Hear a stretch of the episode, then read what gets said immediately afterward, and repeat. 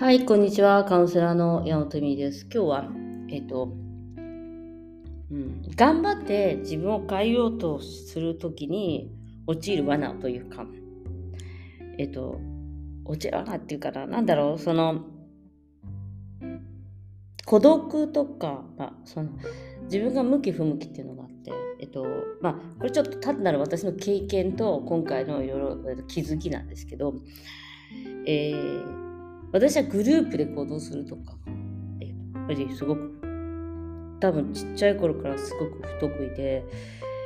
えー、友達を作るとかも多分すごい不得意でした。その1対1とかで会うのはできるんだけど、なんかこう、こう、こうグループ行動みたいなのが結構、結構多分学校とか、なんかこう、し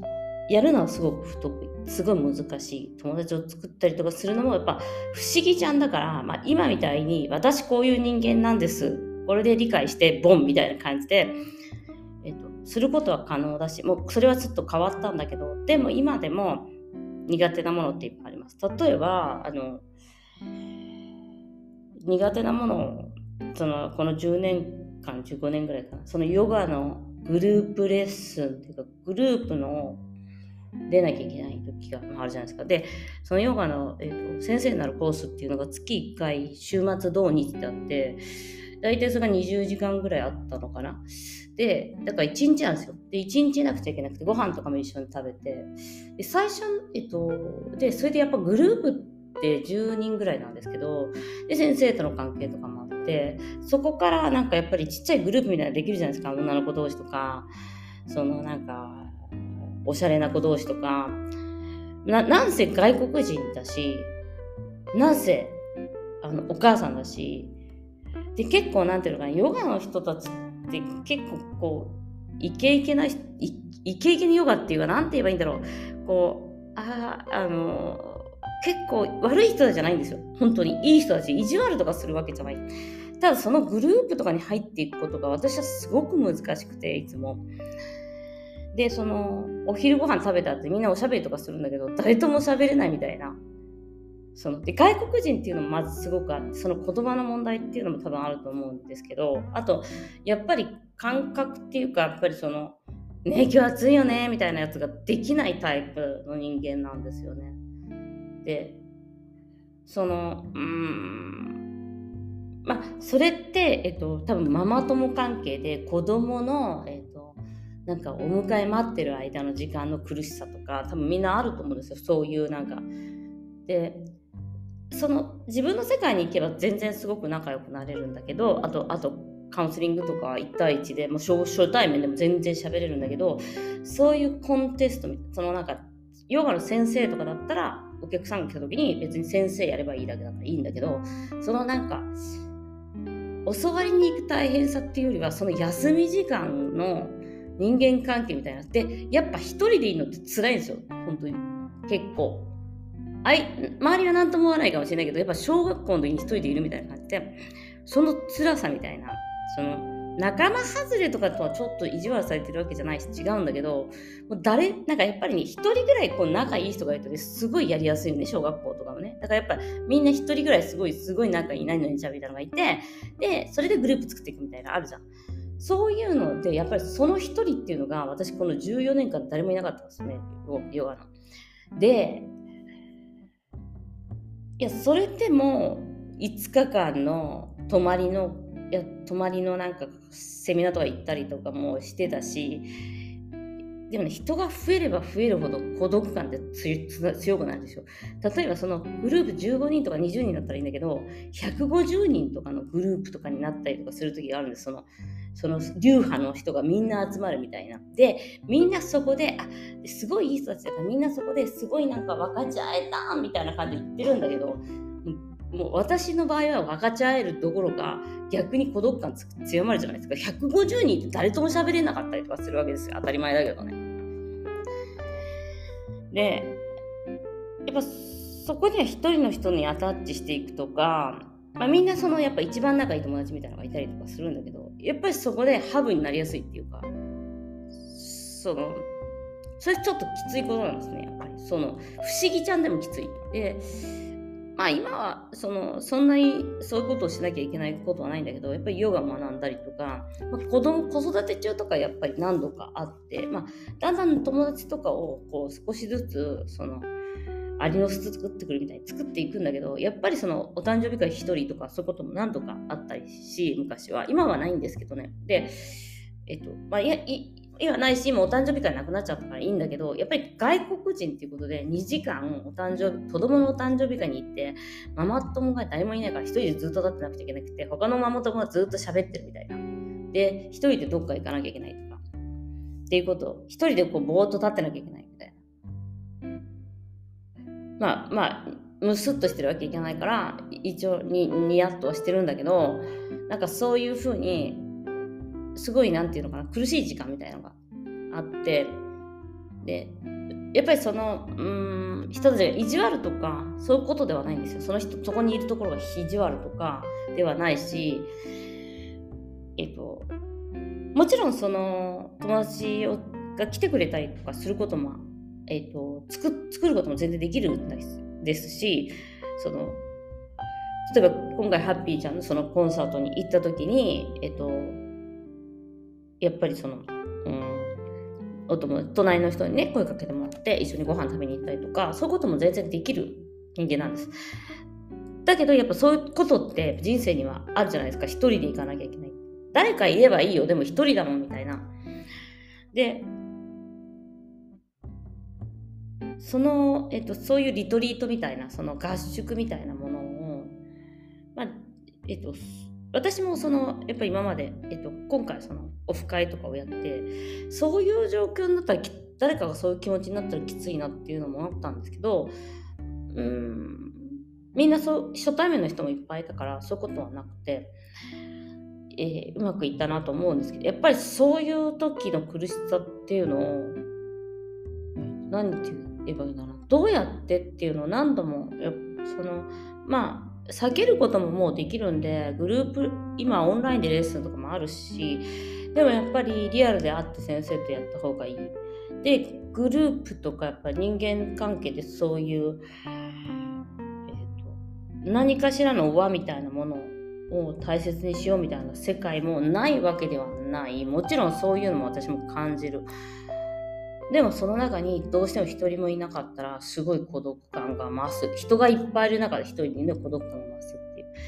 う。でも今回その実はその、まあ、毎回言うインフルエンサーのハビちゃんという方がオショっていうすごい有名なニューエイジのそのスピリスピ系のなんかセミナー2週間のセミナーにスペインに行ったんですよ。で彼女はお友達とかと一緒にいたんです5人の友5人でいた。で、通訳とかもついてるから、孤独じゃないじゃないですか。とりあえず毎回ご飯とか昼ご飯とか一緒に食べればいいけど。で、でも、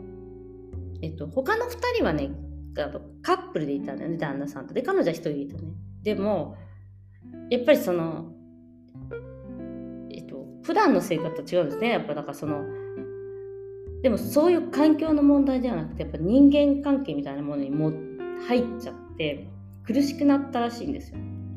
で、彼女脱落するんです半分のところで。その2週間のやつで、そんなメンタルすごい超スピのやつで、スピの先生みたいなの瞑想の先生とかやってるのに、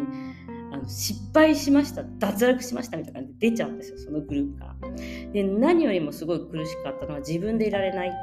その普段自分が作ってる世界だったら6000人の前で歌を歌ったりとかできるのにその世界に行ったらなんか人と比べちゃったりとかなんかそういうのもうゼロで私人間的にもうゼロですとか言ってたのにその違う人が、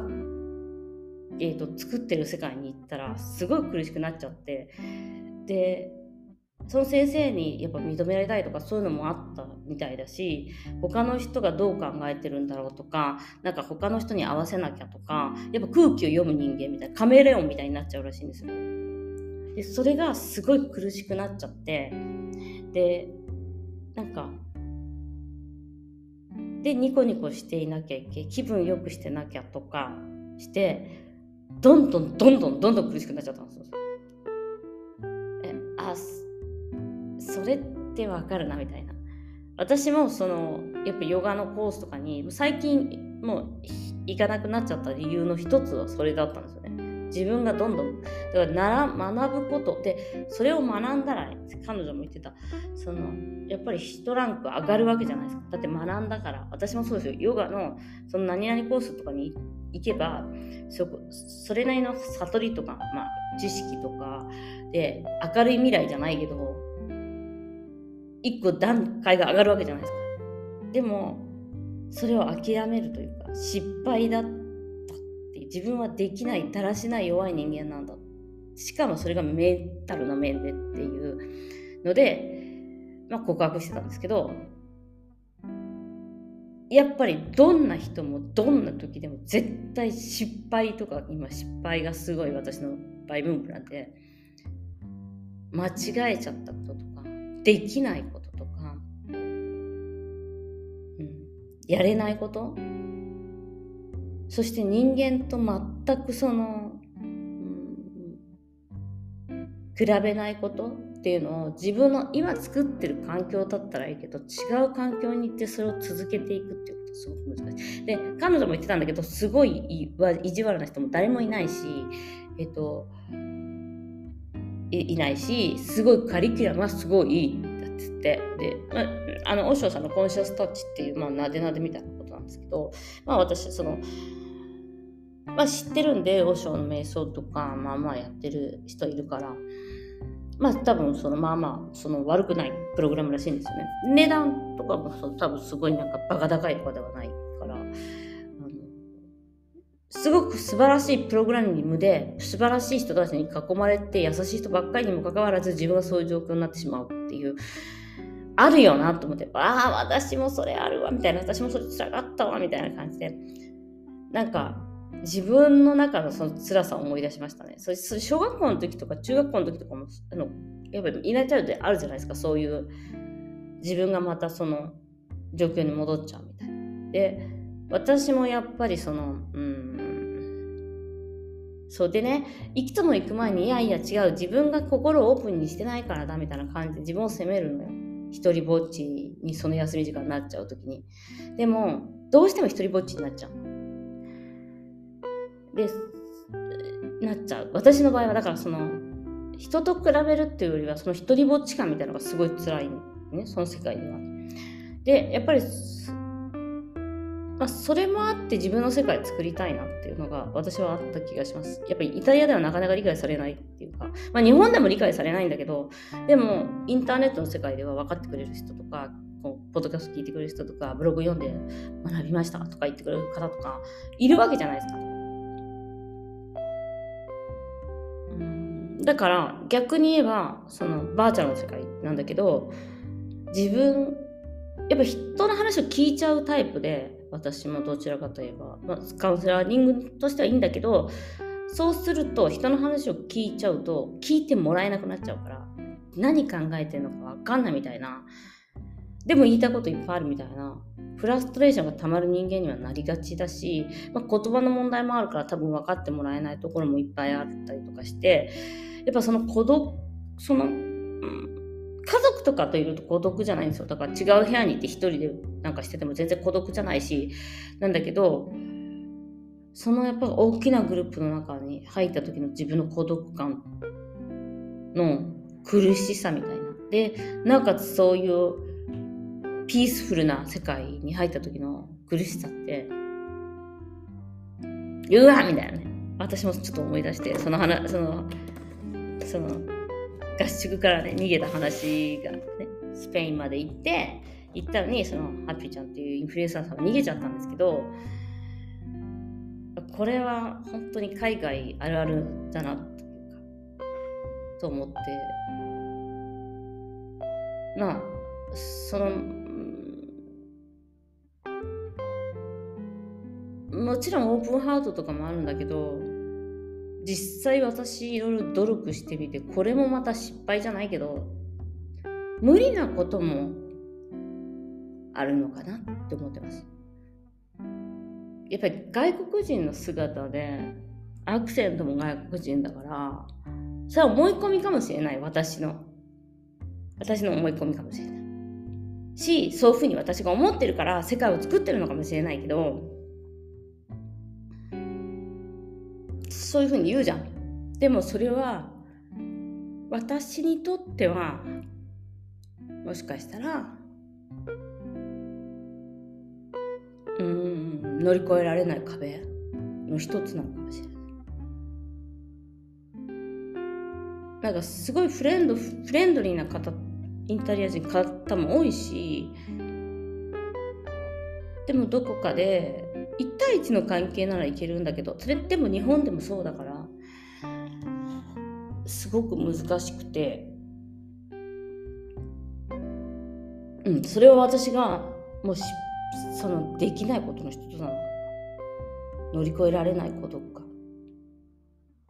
乗り越えられないことかっていうかそグループで何かをしなきゃいけないっていう時に必ずその苦しみが入る。だからまあ多分旦那とねそのまあ例えばよ。旦那とか友達とかとみんな参加してるんだけどそれができればいいんだけど海外だからそんな日本人とかもいっぱいいないしまあ行ってもうん。一回いるいることもあるんだけどその人は旦那とそういえばその人いたなと思ったんだけどそのすごい大きいグループの時にその方は旦那さんと参加してんだよねそういえば。だそういう意味でさ結婚とかのグループ単位とかで強いなと思います。ということでやっぱり乗り越えられない問題乗り越えられないものは人生ではあるというお話をしました。今日もご視聴ありがとう。